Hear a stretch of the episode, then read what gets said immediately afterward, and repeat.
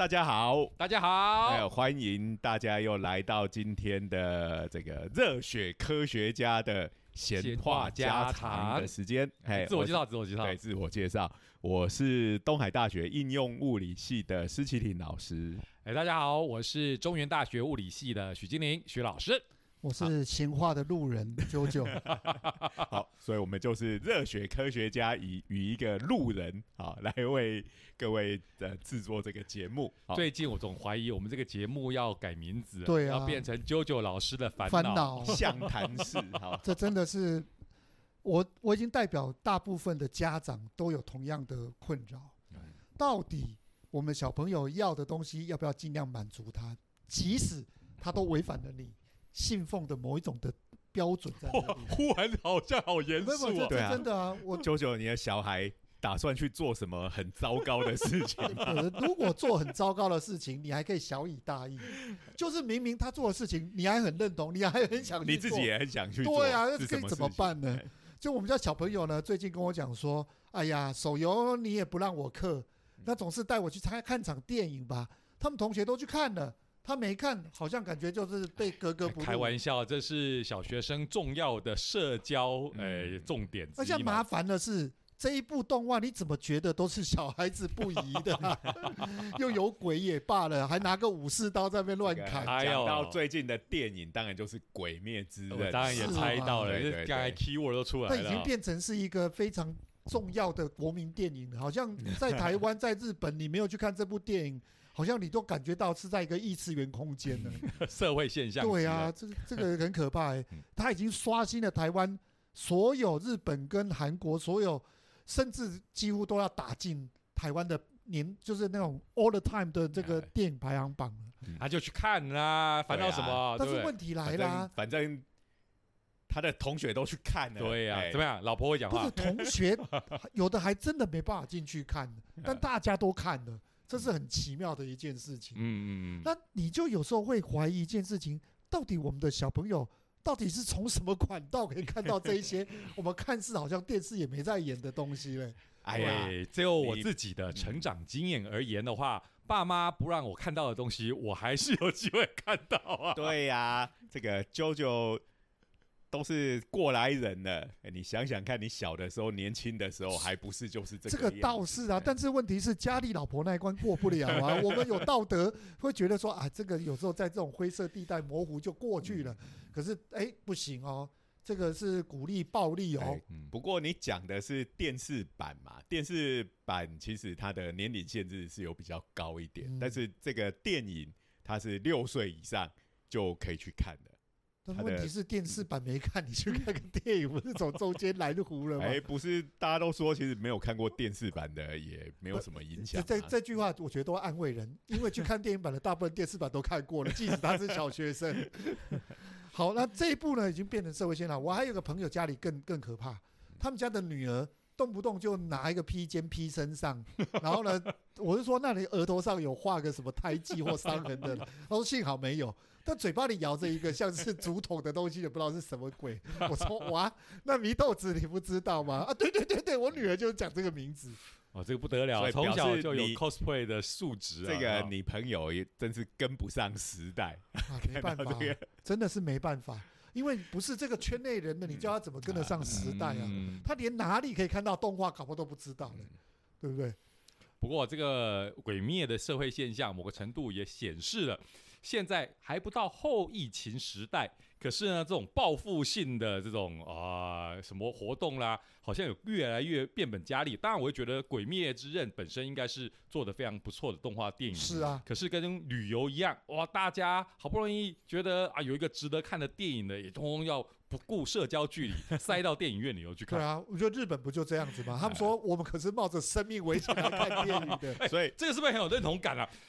这个荧光幕上，哎这是荧幕啊，荧幕上面的人这边出生入死，哎，我也出生就入死。坐在底下看，以前是非常轻松的，在那边这个 隔山观虎对啊，观虎斗，还一边喝可乐。对，吃爆米花，现在感觉也是冒着生命的生命危危险啊。可是我们台湾相对来讲就好很好很多啊我们去看个电影，大概不会觉得呃自己在冒什么生命的危险。我们大概做什么东西都很正常，但毕竟在日本那一边疫情还是很严重，对对，很严苛啊。你看那个北海道都说他们医疗快崩崩盘了，对啊，对啊，所以我们，在台湾，我们相对的感觉不到，就是因为你要保持这个社交距离，可能造成心灵上的一些紧张啊、烦闷啊、不安啊。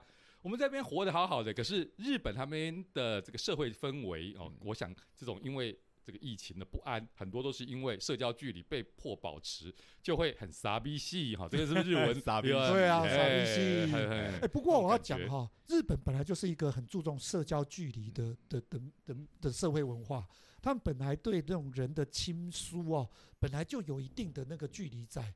比如说你不能靠太近或什么，那台湾不是哎、台湾就算是刚见面的，那勾肩搭背的都一 那是你大堆了。好不好？有啦，还是有啦，蛮多的啦。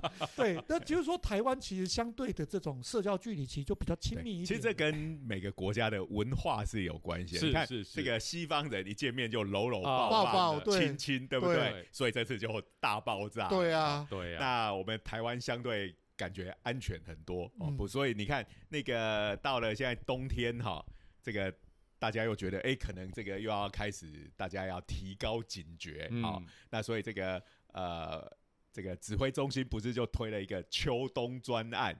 怎么听都像是什么百货公司在促销，这个语感 不是秋没有办法给我一个紧张感。没有秋冬专的感觉是那个警察局为了年终的时候要 一做业千专案绩，专 好，这个每个人的语感真的都很不一样。好，好，那说到这个社交距离哈，你看这个，你看这个欧美，他们就是因为对这件事情非常的排斥，好，所以这个呃。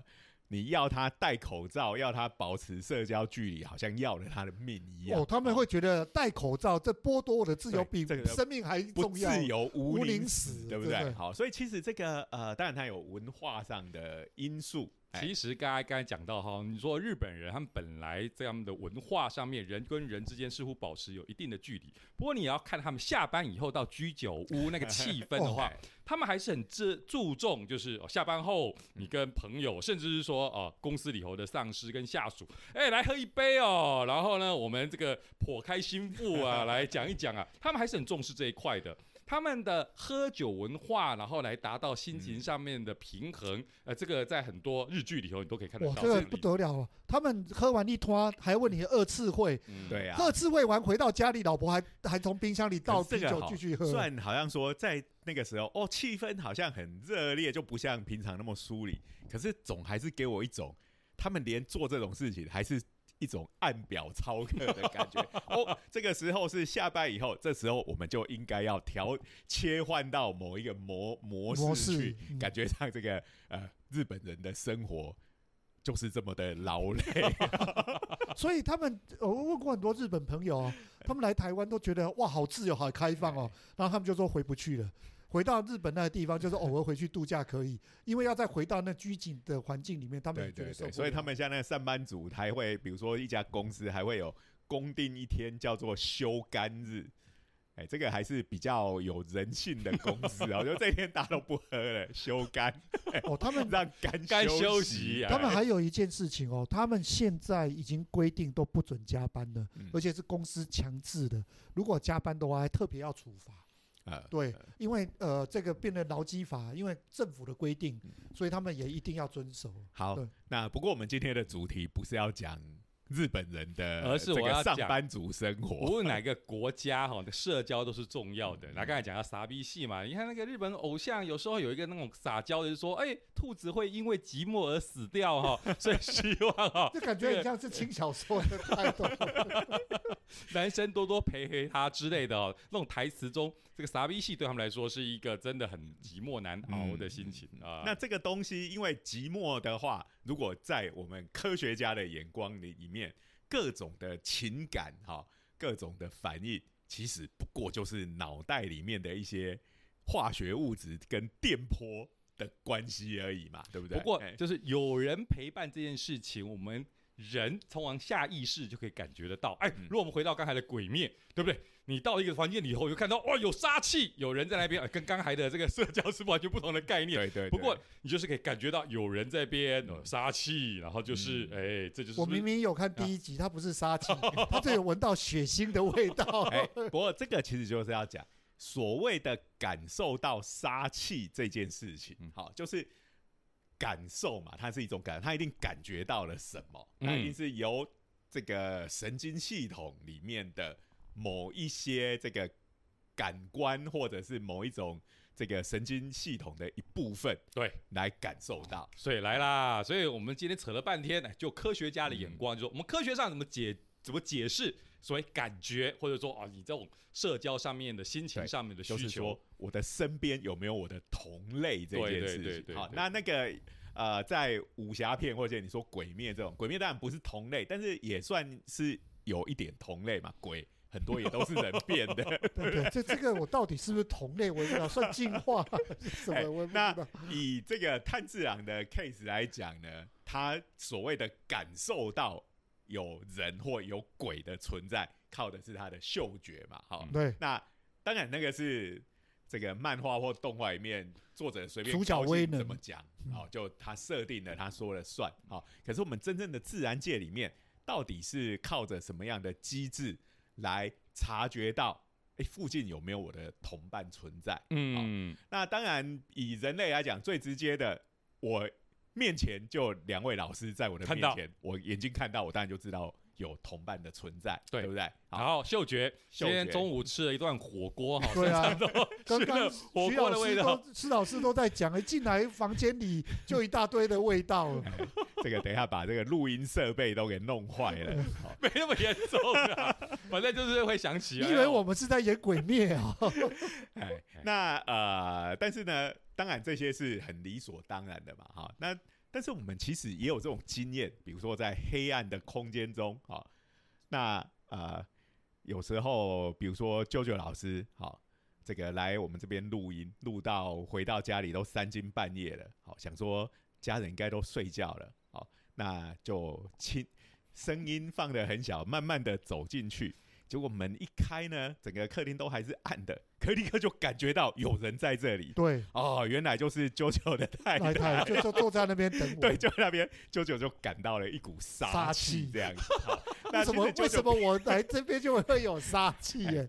哎，因为你在这边，你来从台北来台中混得太晚了，还吃了个这个火锅才回去，好，大概就原来是吃火锅被招致怨恨。这个家人的怨恨，嗯这也是难免的哈。所以其实我们也都有这种经验哈。事实上，并不是像视觉直接看到，或者是、嗯呃听觉哦有人跟你讲话，这个当然很直截了当。有这种讯号的话，我们当然就知道，哎，附近有人类的存在。对好，但像刚刚讲说，在一个呃其实是很暗的环境，你并没有看到。对方也没有出声，但是你就感觉到，哎、这附近有有人。我相信很多人都有这种经验。其实就科学家的眼光来讲，我们当然不是要讲说哦，这有什么超自 然的啦，或者说哦杀气、心眼哦，但我对第六感、第七感、第八感等等，查图查图查查而是我克拉，查克拉、阿赖耶识，靠真多啊。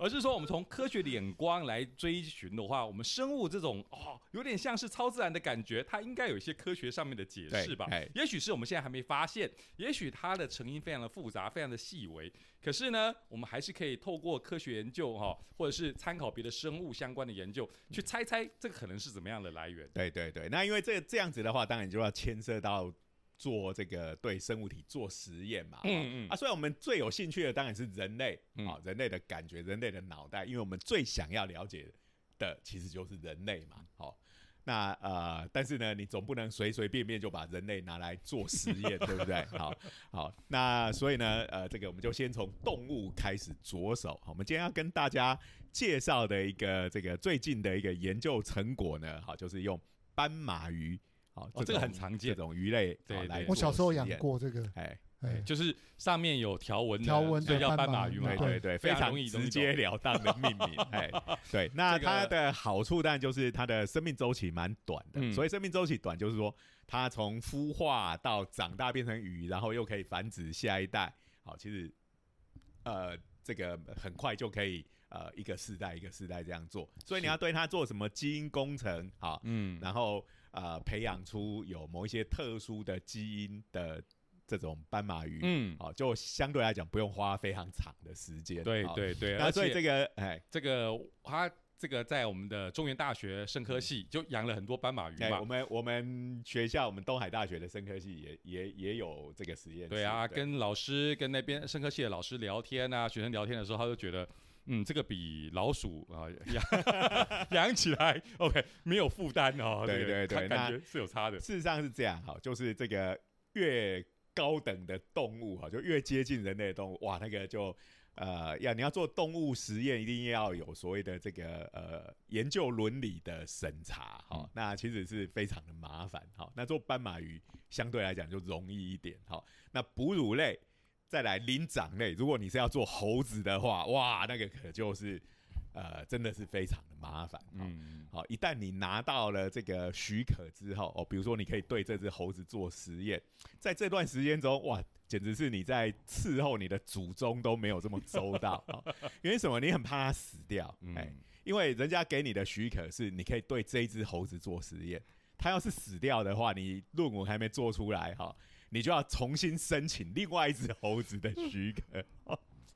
好，那因为它的这个这个斑马鱼，我们回到斑马鱼因为它很好养，又繁殖的很快，然后它在这个上面做一些基因工程的工具也已经很完备了，嗯好，所以是呃一个蛮受欢迎的这个呃生物实验的一个物种这样子。好嗯嗯嗯好，那所以这个研究做的是这样子哈，就是呃科学家呢，好就把这些斑马鱼好放在。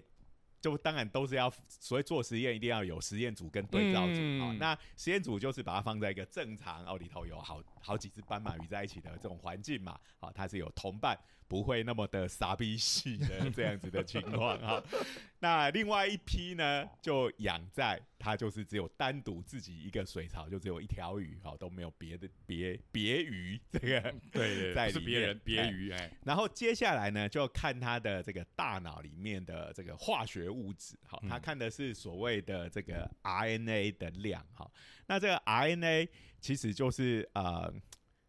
我们今天不上生化课哈，我们就不要太讲的太详细哈。这跟这个呃动物体里面的基因有关哈。那从基因要把它做成有功能的蛋白质，就要经过 RNA 这个程序，所以我们哎，RNA 什么去氧核糖核酸，去氧核糖核酸是 DNA，RNA、DNA 是核糖核核酸，就是没有去氧的那个核糖核酸。好，那就是看你每一种 RNA 都会对应到一个基因以及对应的蛋白质这样子。好，所以我们就是从这个呃。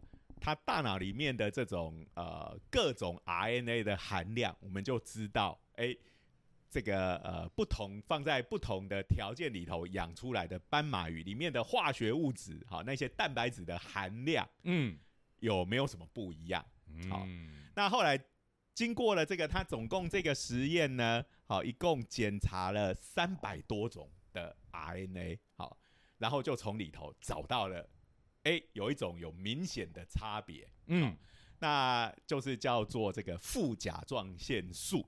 甲状腺就是我们人也有那个甲状腺嘛，对副甲副甲状也有副甲状腺这个啊腺体，好、嗯。那就是它的一种呃类似像激素那种，那它是一个呃类似蛋白质的东西，好是比较短一点的蛋蛋白质，好，那啊、呃这个研究就发现，哎、这个当你把这个鱼单独的养在一个鱼缸里面，好，就一个鱼缸里头只有一条鱼的话，这种鱼它的副甲状腺素的含量就会非常非常的低，嗯低到几乎没有的程度。好，寂寞的鱼就没有这个附加对状对对对腺素就这意思，对，嘿，所以呢，呃，哎、那当然就是发现这两个之间是有关联性的。好，那到这里各位可能会问一个问题，哎、那我怎么知道每一条鱼里头大脑哈、你说是测定它的 RNA 也好，或者是直接测定什么化学物质，要怎么做？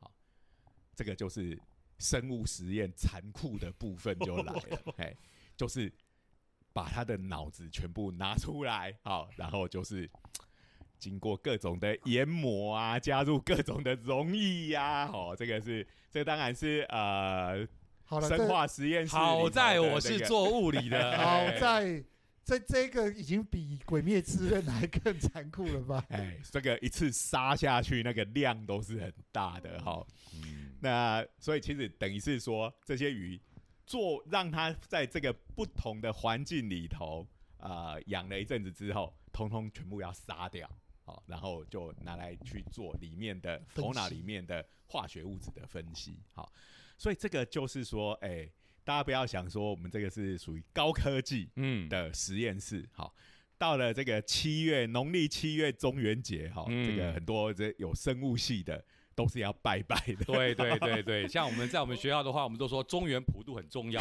并不是我们中原大学 跟普渡大学要合作，这不是这个意思啊、我们跟普渡大学虽然有合作，但是跟中原普渡一点关系也没有。我们就是要真的要过中原普渡要拜拜生。生科系，是的，哎是的，OK 所以我刚才有讲到嘛，像这个施老师对生物这么熟，原因就是因为你跟这个清大的江安哎师院士有合作哎，那他们做的是果蝇嘛，国对不对？也是做做国营我就说大脑，这怎么样讲？果蝇这么不可爱啊、那那杀一杀，哎、不还是我们会要帮他拜拜吗？我们平常在家里是不是也是有时候食物稍微放一下，就会有果蝇在上面飞？一看到当然二话不说，马上扒下去，对对？不 不不，我儿子旁边就立即充电的那一个都来了，电蚊拍。对啊，所以通常我们杀这么小嗯的昆虫，没有什么罪恶感，对不对？对，尤其是害虫，我们认为它是害虫。那我就有问姜老师他们的实验室，嗯嗯那个中原普渡有没有在拜拜？哈，那姜老师他是他院士这么厉害的科学家，他自己是不拜拜的，嗯，而且他底下的学生啊、博士后，哎、有时候还是会拜一下这样子。然后就会说，哎、果蝇不是大家都觉得，而且你做果蝇的实验，好就不需要生物那就那个什么伦理审查，或者是只要非常嗯简单，你写一下就好，一定会过。因为大家都觉得这种东西，你会觉觉得果蝇死掉之后会变成一个怨灵回来作祟吗？你就要拿这个这个杀鬼杀队的那个那叫做什么刀啊？突然一下忘记了。我不不不管 不管，对对对，去斩那个果蝇吗？好，好像大家就觉得哎，这个什么苍蝇、蚊子这一类的东西，好，就杀就杀嘛。好，可是呢，呃，因为这个姜老师他们的实验室，哈，因为是做很大规模的这个大脑的神经细胞的影像，好，那因为即使以果蝇这么小的生物，哈，它的这个呃脑袋里头也有十几万颗的这个脑细胞，哇。好，那所以它要要把所有的脑细胞的影像做出来，你往往需要十倍以上的这个样品的量哦。所以这个我是真的有问过姜老师的，他说他们实验室这个做了几年下来，哈、这个所杀掉的果蝇应该有超过百万只哇。哇，那虽然它看起来是一个还蛮低等的生物哈、可是我想。再低等的生物，可能也有少许的灵魂在里面。对啊，它它 好歹那你也是个生命啊。脑中浮现的就是哈，这个七龙珠里头哈，这个悟空哈说哦，大家的元气对对哈，对对这个对，交给我就会变成一个巨大的这个元气域哈，元气域对啊连这个这个外星的各种哦强人都对对抗不了哈。这个那这些这些被杀的实验动物，如果它有怨气，就会变成怨气域，对不对？好，那一只果蝇它可能怨气非常的小，可是这个几十万只、上百万只的果蝇的怨气，如果这个结合起来，可能也会变得蛮可怕的。好了好了，因为有这种想象，哎，所以这个拜拜也是必要的。哦所以没有拜拜就会演另外一出叫做《地狱少女》，就是另外一出戏。哎不过其实拜拜大部分不是怕说哦回来找做实验的人报仇，嗯是都会觉得哎、实验室最近实验不进行的不太顺利 哈，那拜一下好了。跟台积电这种高科技公司哎、这个机台上面要放乖乖哦，可能也是意思也是差不多。这个哈，我对这个的爷的解释哈，就是你摆的这个东西，哎，你就会心安。你的心安的话，你当然就不会，呃，做事就不容易出错嘛，所以当然就可以顺势的做。所以那个东西主要的就是，呃，要让人啊、哎因为呃心里觉得这安。是有一种说法嘛，各种的宗教仪式。表面上是做给鬼的，其实都是做给活人的。因为这只有我们在看嘛。不过这个在某种程度也是对的啊。他搞不好呢自己一个人，他在自己做实验的时候，刚才讲的那个 RNA 的分泌，哎，蛋白质突然间就开始有变化了，嗯他就感觉到一些东西不对劲。对这是这这是有可能的。好，那现在已经锁定了一种蛋白质了嘛，对不对？好，那但是我们都科学上我们都知道，哎，有关联性，不见得有因果性嘛。嗯嗯我们要确定一下，哎，那这个环境跟这个脑内的副甲状腺素之间的关系，好，到底是如何变化的？这个关联性跟因果性，我们是不是也要说明一下对对对对哈，就是说我们看到两个现象，如果同时增加，他们不见得是有因果关系。举个例好了哈，我们可以同时观察到，就是在夏天的时候，这一个冰淇淋的销售量是增加的嗯，同时呢，你也会看到溺水的人增加了。嗯，可是你不会说哦，因为冰淇淋增加了，溺水的人增加了，所以就是吃冰淇淋吃多了导致溺水。对这个我们讲这样的例子，大家听了都觉得非常可笑，对不对？嗯可是我们社会上经常会有把这种呃关联性就擅自的依照自己想要讲的话，把它解释成我我们我们动漫画爱好者就常常会这样啊，对不对？哦，某一个犯罪者里面家里搜出了某一些东西对啊就是因为被这个教教养的。那这个东西在科学上其实要证明因果关系，其实是相当麻烦的。好、嗯要找关联性比较容易一点。好，好啦，那这个当然就要进一步的研究，我们就锁定，哎、我们就不用看三百多种全部都看了，好，我们只要看副甲状腺素就好了。好，好，那现在就呃开始对这个呃这些鱼来做实验，好，那就发现，哎、没有同类的时候，在旁边的时候，副甲状腺素的这个含量会很快的降到几乎没有。嗯，然后如果把这个同伴的鱼也放回来的话，好，那发现它的这个呃副甲状腺的恢复是很快的。嗯，嗯，那呃只要同伴出现在半小时之内，哎，脑内的副甲状腺素就会急速上升。嗯，嗯那只要经过几个小时就恢复到正常状态。哇，就变成一个像温度计一样的哦，哇，有伙伴，好开心啊！然后立刻这对，个这就伙伴温度计。哎、哎我们讲起来很轻松，你知道这背后又有多少牺牲吗？对啊，你看我为什么知道他半小时就会恢复，开始恢复？我一定是过了半小时给我杀一批，再下去测定一下它的量嘛，对不对？不然我怎么知道它的脑袋里面发生什么事？而且你要看到半小时，你可能是十分钟杀一批，二十分钟杀一批，三十分钟杀一批，对不对？好，所以你这个必须要做大量的实验，好，然后每一次你只你只要想要去看这个数据，就把它杀掉。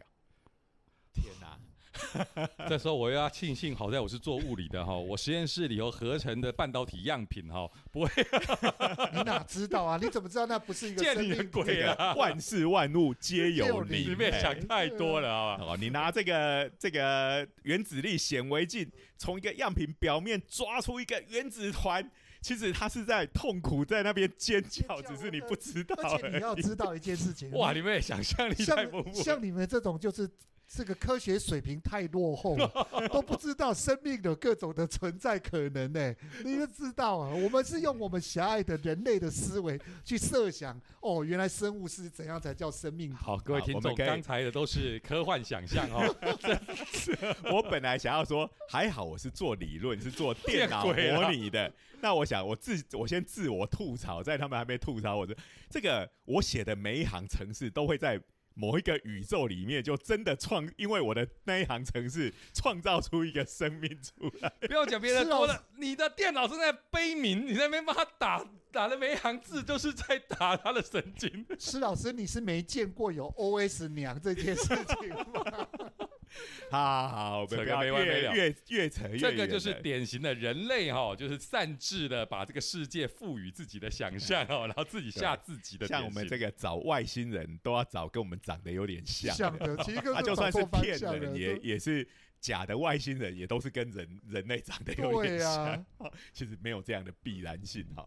好，我们好像又扯太远。好，来来来来，回来看不。过总之，哎、就发现，哎、真的有这样子定量的关系哈。它只要旁边一没有同伴啊，这种化学物质就几乎降到零。嗯好然后只要一放回去，跟它的同伴在一起，好，那这个它的呃脑内的副甲状腺素的这个呃含量就会很快的就会恢复。好，好，那这个我们大概已经还蛮确定的，哎，这个甲副甲状腺素的确是跟这个社交距离是有关系的。好对对对，那接下来当然就是要问，哎，那斑马鱼怎么知道？有杀气，对，他怎么知道？对，这不是杀气，这不是杀气相有同杀气伴的相反，对有同伴，好，搞不好那个同伴会也觉得 有杀 气，杀气啊，说不定是同伴意识这东西，也只是我们擅自的没错啊。搞不好他是因为觉得有杀气才有。搞不好他就是一个孤僻的鱼，对不对？他活得很开心，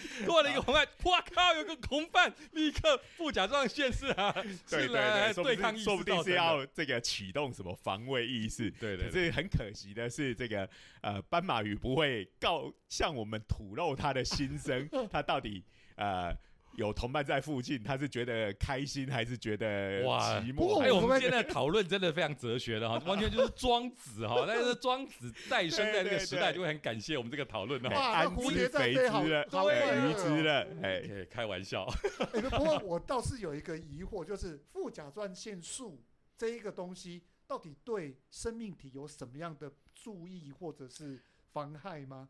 哎，这个我想，他像人类应该也是有这种东西哈，嗯，只是很可惜我们在场没有这个生物专长的人，所以这个我们自称热血科学家哦，我们也是非常的 humble。对对我们不懂的事情，我们就要说不懂。没有，以后有机会我们遇到这哎这方面的专家，这种东西大概等一下去维基百科查一下，哎可能就有因一些步的，答案如果是这样的话，就可以知道生命体在有同伴的时候，它可能为了要某维持某种的生存条件，它就要把这个地方不断的升你我刚才讲的这个或降低呃我刚才讲的这些哈，就是就是这个，我还不是搞不好他是个孤僻的鱼或有杀气，都在玩梗啦哈哎。其实如果我们从生物它在演化的过程中喜欢群体，其实就可以猜到，它绝大部分它还是倾向于希望有伙伴。OK，所以伙伴的出现对他来说一定是呃在心情上面是，如果是群居动物，一定是更缓和的，是更正面的啊，我们可以这样猜。对，当然我还是不知道这个副甲状腺素是干嘛的，不过呢，呃，就这个也生物的演化来讲看的话，嗯那大家都还是偏好群体生活，可以互相帮助嘛，对。对，这就是看他们平常的行为是怎么样，嗯大概大概可以猜出因为也有一种。就是很孤僻的鱼叫斗鱼啊，你两只放一起的话，哇，就这真的是有杀气这这个东西，你只要平常没办法，你不用做实验，你看到他们没事就打架，你就知道他们一定是不喜欢在一起。好，所以这边的问题就是在于他们怎么感知到对方的嘛？哎，对不对？对对，就是说，因为大脑是在这个身体的内部嘛，好、它是在这个神经系统的中枢，嗯。它很多的事情其实是需要这个周边的神经这些感觉神经嗯来、呃传递到大脑去。嗯，嗯，那呃，所以接下来就是要找它到底是靠着哪一种感觉。好，嗯我们就知道，我们刚才讲说人类哦是视觉跟听觉嗯是我们嗅觉主要的。好，嗯嗅觉其实应该是比不上视觉跟听觉。老实讲，好，嗅觉主要呃可能是跟食物有关啊，好，然后气味那个东西，我想视觉还是比较快一点。哎、嗯不过有人讲法就是说，这个嗅觉的是比较影响潜意识啊，哈，比如说两性之间的吸引力啊、费洛蒙啊这些东西，搞不好都会有在潜意识上我们面的影响。应该是说，它是属于比对人类来讲比较微妙一点对的感对对觉。好，那人类比较直直接的，哦，我觉得还是视视觉。那当然，当然，当然，那触觉当然主要是跟运动，然后还有我们要做一些肢体的动作有关嘛。哈，那还有什么感觉？味觉，味觉。啊，味觉，好，大概。好，我也觉我们不是通常不是拿来辨识伙伴的对。哈，我们不会过去咬一口 啊，你是我伙伴哦。我们人类大概是不这样子的哦，不过有些动物搞不好会有一点哎猴子好像就会互相会互相舔对。哎，对对对对对，会会抓身上的盐来吃，有没有？哎，所以我们刚刚讲的，我们又通常讲五感嘛，对不对？视觉、听觉、嗅觉、触觉、味觉，对。哎，差不多这样，嗯。再下去就第六感了，对不对？嗯。好，，再来的话就是哎有杀气，哎圣斗士星矢啊，燃烧小宇宙，小宇宙，大啊叔大叔话题又来了阿赖耶识哈。那呃，所以就说呃，我们刚刚讲，一般正常来讲哦，不是漫画的世界的话，哎主要的感觉是这五种。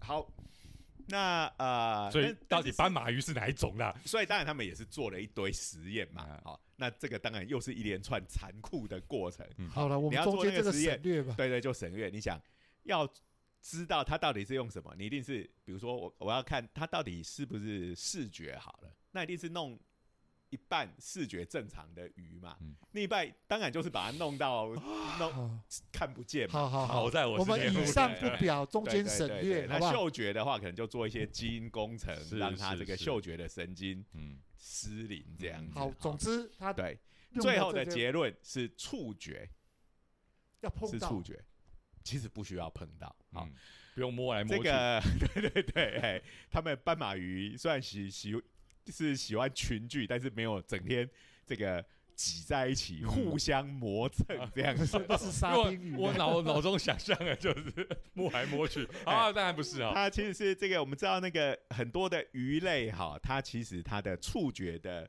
这个呃器官呢，就是在它的两侧两侧有对两条像线一样的东西，对对对哈叫做对鱼侧线啊。那呃，在他们就是说把各种的感官切断之后，嗯哎、就发现是这个鱼侧线。好，嗯，那这个鱼侧线它会感受什么呢？感受附近的水流的状态，啊，嗯嗯，水流的状态。那这很合理嘛，呃对不对？对对对，因为在水里头生活的生物，然后旁边有一段距离，就算是有一段距离外有个会动的，而且那个哎动的可能要有一定的 pattern，对对对对对，比如说来的是一只大鲨鱼的话，哎它在那个大鲨鱼的引起的水流，跟这个小小的一只斑马鱼，当然就会很不哎呀，一样。这个对让我想起一个很不愉快的姿势了。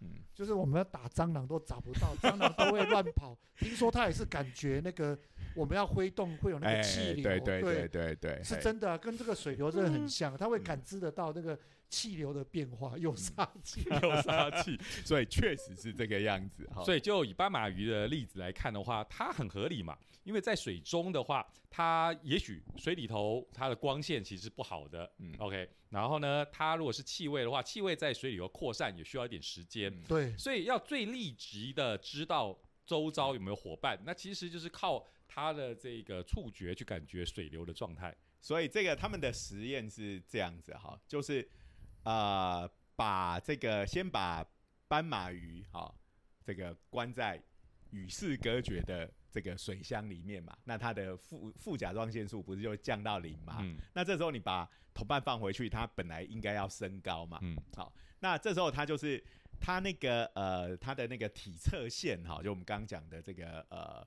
这个触觉的器官哈，它可以上面涂上一些化学性质、嗯化学物质，嗯，然后把上面的感觉细胞破坏掉，那它这个等于体侧线就没有用了。嗯，嗯，这听起来还比起其他的可能还算稍微 好一是是是是是是，不过也许对鱼来讲，哈，他们的感觉感受跟我们不太一样。好，然后呢，啊，这样子的鱼，那它等于这个体侧线被弄坏了之后，然后再把它的同伴放回去，放回去，经过了理论上够长的时间，它的这个副甲状腺素应该要恢复到正常的这个含量了。嗯。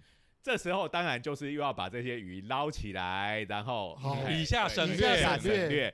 就发现哎、回不去了，了好解。等于是有他的同伴在他附近，哎、他看得到啊，他视力是正常，他嗯所有的感觉都是正常的，就只有一点体侧线被弄坏了，嗯。啊，所以他即使有同伴在他的身边，嗯。啊，他的脑内的这个副甲状腺素也已经没有办法回升了，了解，所以这个是证据非常的明显嘛，对，那接下来他们还又在更进一步的去做，哈，他们去研究这个斑马鱼在里面游的时候，这个水的模式，啊，嗯。或者是说就是反正做一只假的斑马鱼这样子的意思就对了，嗯。就是说在这个水槽里头，好，本来是只有一只孤独的斑马鱼，好，那但是当他用一些这种科学仪器制造出些仪器，对，制造出这个跟斑马模拟别的斑马鱼的水流在里面嗯。有这样子的水的扰动的时候，哎、他们的这个副甲状腺素哈，那一只寂寞的斑马鱼的